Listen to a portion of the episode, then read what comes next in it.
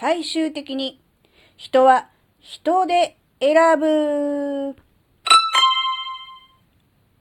あずききなこがなんか喋るってよ。この番組は子供の頃から周りとの違いに違和感を持っていたあずきなが自分の生きづらさを解消するために日々考えていることをシェアする番組です。こんにちは、あずきなです。えー、っとね、なんだろう。まあ、音声配信でもそうだし、まあ、ツイッターとか、えー、ブログとかの SNS とかでも同じなのでしょうが、えー、何かね、何かに特化した、そして有益な情報を出すと人が集まってくるよとかね、それによってマネタイズできるよというのが、まあ、定番というか、セオリーみたいな感じになってるじゃないですか。それに比べて、えー、雑記ブログとか、日記のような、うん、ツイートとか、あるいは音声配信にしたって、えー、なんだろうな、ただただ喋りまくるみたいな、そういうものはなかなか、えー、バズらないよというのがね、まあ定番というか、まあそうじゃないですか。で、まあ実際そうだと思うんですよ。その、人が集まってくるとかバズるとか、えフォロワーが増えるとか、マネタイズにつながるとかっていう観点からすると、確かにそれはそうだと思うんですよ。ただ、それでも、最終的に人が、えー、選ぶものっていうのは人なんじゃないかと思うんですよね。きっかけとして自分が知りたい情報を発信している人の、えー、なんだろう、ツイッターを見るとかね、音声を聞くっていうのはあると思うんです、きっかけとして。だけど、例えばですけど、その情報がね、うん、自分にとって必要なくなったとか、あるいはもっと、えいい情報、有益な情報を出す人がいたとなったら、やっぱりそっちに乗り換えるじゃないですか。だって情報が欲しいわけだから。誰が出すかっていうことよりも、その情報の中身、内容が重視なわけだから、その中身が自分に合う合わない、あるいはもっといい有益な情報を出してくれる人がいれば、そっちに乗り換えてしまうっていうことがあると思うんですよね。だからもうそういう、なんだろうな、有益な情報、ノウハウ系の情報って、なんだろうな、キリがないっていうか、そういう感じがね、するなって思うんですよ。で、最終的に人が選ぶのは人。結局その人の、あの、なていうの、人となりとか、えー、パーソナリティとか、キャラクターみたいなものじゃないかなって思うんですよ。きっかけはね、例えばまあ、音声配信で、えーえー、このタイトルの、この話のをね、ちょっと聞いてみたいなって思って、ポチって聞いてみて、ああ、なるほど、すごくためになるいいお話だったなって思って、で、その人の他の配信もね、あ似たような感じの喋ってるんだ。じゃあ他のも聞いてみようと思って、まあポチるじゃないですか。で、まあ有益な情報があって、ああ、なるほど、ためになったと。今度これやってみよう。同じようなことをやってみよう。真似してみようって思うと思うんですけど、でも結局、そこに残ってその人の話を聞くかどうか。例えばフォローはしたけども、タイムラインに流れてきたけども、うん、そのまま 流してしまって、あの、聞かないっていう人もいるじゃないですか。もちろんね。すべてのタイムラインの、出てくるものを聞いてるわけではないと思うので、やっぱこう、タイトルとかサムネとか見て選ぶじゃないですか。ってなった時に、やっぱりその、有益な情報のその内容が、あ、これ自分に合わないなとか、自分に関係ないなと思ったら結局スルーされちゃうんですけど、そうじゃなくて、え、この人の話が聞きたいとか、この人の声が聞きたいみたいな、もっと言うとね、そういう感じになると、話してる内容が何であれ、その興味があるなし関係なく、やっぱりポチるんですよ。やっぱそうなると、やっぱそれはその人の話とか、あるいは声も含めてファンっていうことになると思うんですけど、そうなると、めっちゃ強いなっていうふうに思うんですね。で、やっぱりあの、あずきらも、うん、なんだろうな、好きで、えー、音声配信を、定期的にこう再生する、あるいはライブに行くっていうパーソナリティさんいらっしゃるんですね、何人か。やっぱその方の共通点としては、やっぱ話が、とにかく面白いことと、あと、これは小豆なだけだと思うんですけど、あの、時事ネタほとんど喋らないんですよ。今日こんなニュースあったねとか、今世の中こんな感じになってるね、みたいなそういう話はほとんど一切、全く、なんだろう、喋らず、え自分に起きた出来事、うん、例えば、うん、なんだろうな、スパに行ってエステを受けてきましたとかね。例えばだけど、うん、こんな感じの映画を見て、大体のあらすじはこんなで、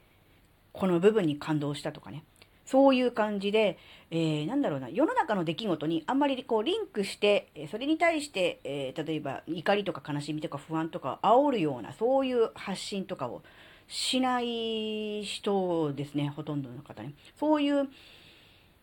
なんだろう、パーソナリティさんは、え安心して、えー、あの、音声を聞くことができるんです。急にあの、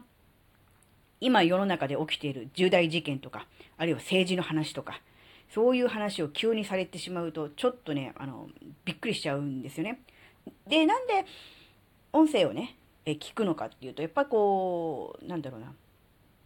もちろんこう、コミュニケーションを取りたいとかね、そういうのもあるんだけど、やっぱりこう、人の声を聞くと安心するじゃないですか。で、今までだったら、えー、テレビとか、いわゆる普通の一般的なこう放送局が出してるラジオとか、そういうところでしか人の声って聞くことできなかったと思うんだけど、今はこうやって音声配信アプリがあるので、そこから、えー、話が聞けるじゃないですか。で、どうせ話を聞くんだったら、まあ、もちろん有益な情報もいいけれども、やっぱり自分自身が聞いてて、えー、楽しくなる。そしてなんかこう学びとかね、気づき、そんなあの、すぐに実践できるものではないにしたって、ああ、自分の中で、えー、こういうところも同じようなところあったなとかね、あ、そういう見方もあるんだな、みたいな、そういう気づきみたいなのがある、そういう番組、えー、パーソナリティさんの話が聞きたいなって、あ時は思うので、やっぱりそうすると、なんだろうな、こう、どうしてもね、あの、ニュースとか、そういう話を取り上げると、えー、ネガティブ方面に振られるんですよ。なので、えー、あずきながフォローしている方、えー、よく聞くパーソナリティの方は、えー、そういう話をね、しない人なんですよ。なので、もう安心して、世の中で重大事件が起きても、あるいはこう、対立する、相反するこう考え方が世の中に出てこう、それこそ、あの、けんけんがくがくになっているような状態であれ、その話は一切出てこないので、もう安心なんですね。うん。これ本当にあの、大事です。なので、もちろんね、有益な情報を発信して、えー、その情報を求めている人とつながるという意味での、こう、配信ね、配信者側の。ででは、もちろんそれは大事なんですが、そうじゃなくって、えー、違うね、ものを求めているという、そういうリスナーさん、えー、SNS やってる人もね、いるんだぞっていう、そういう話ですね。だから、あの、無理やり、なんだろ、有益な情報で自分のこの専門性を特化したね、この情報で喋らなければいけないとかね、発信しなければいけないというようなことを、うん、考える必要はないんじゃないかなっていうふうにちょっと思いました。あの、もちろん、それで、えー、自分はね、この専門性で自分のこう、まあ、ブランディングで行きたいっていうのであれば、それはそれで良いのでしょうが、どうしてもね、あの、ネタが尽きるんです。どうしても。それはもう、しょうがないですよね。一つ有益な情報を出してバズったとしたら、またさらにもっと有益な情報って求められますよね。でもちろんそれがね、自分の中であるのであれば、どんどん出していっていけばいいわけですが、やっぱりいつかね、枯渇してしまうんですね。そうなった時に、うん、続けられなくなるっていうのが、一番のネックかなって思うんで、もう最初からもうハードル下げるんですよ。うん。だってこの番組、タイトルがなんか喋るっていうです。なんか喋ればいいんです。なんか喋ればもう勝ちです。ね。だから毎日ね、収録して配信ができるじゃないですか。なんか喋ればいいわけですから。で、しかも、えー、日々考えていることをシェアする番組ですよね。考えていることをね、あの、立派なことは考えてません。高尚なことは考えてませんが、何かは考えているわけです。生きているわけですから。で、今日こんなこと考えたよとか、ね、こんなことを思ったよっていうようなことをそのまま喋ればいいわけです。かもうが、言いよどもうが、なんだろうが、時間内に収まればいいわけですからね。うん。って考えると、めっちゃハードル低いじゃないですか。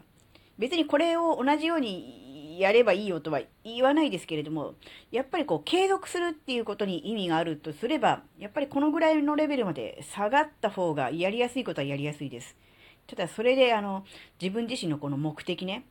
を達することができるのかどうかっていうのはまた別問題ですが、あずきらはとりあえず、あの、なんだろう、リアルで、えー、会った人に、一方的にこう、わーっと喋っちゃう、そういう癖というか、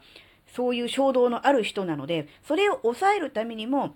なんだろう、ガス抜き的にも、こう、少しこう、なんだろうな、毎日毎日こう、少し喋ってみるっていう、一方的に、っていうのをすることによって、なんだろうな、少しこう緩和されるかなと。そのマシンガンぶりが。っていう風なのがあるので、喋ってる部分もあるので、えー、そういう目的からすると、だいぶ緩和はされてるので、えー、ね、目的的には達成されてるのかなっていう、そういう感じはしてます。なので、まあ、どんな目的で SNS や音声配信をするのかにもよるとは思うんですが、何もね、最初からそんなに、あの、うん、ゴリゴリにやらなくてもいいと思うし、えー、ハードル低くして、なんとなく喋ってるうちにな、なんとなく聞いてくれる人がいて、なんとなくフォローしてくれる人と交流できて、ぐらいな感じでね、いるのがもしかしたらいいのかもしれないっていうお話でした。はい、えー、今回の話があなたの生きづらさ解消のヒントになれば、とっても嬉しいです。ここまでお聴きくださりありがとうございました。それではまた次回お会いしましょう。バイバーイ。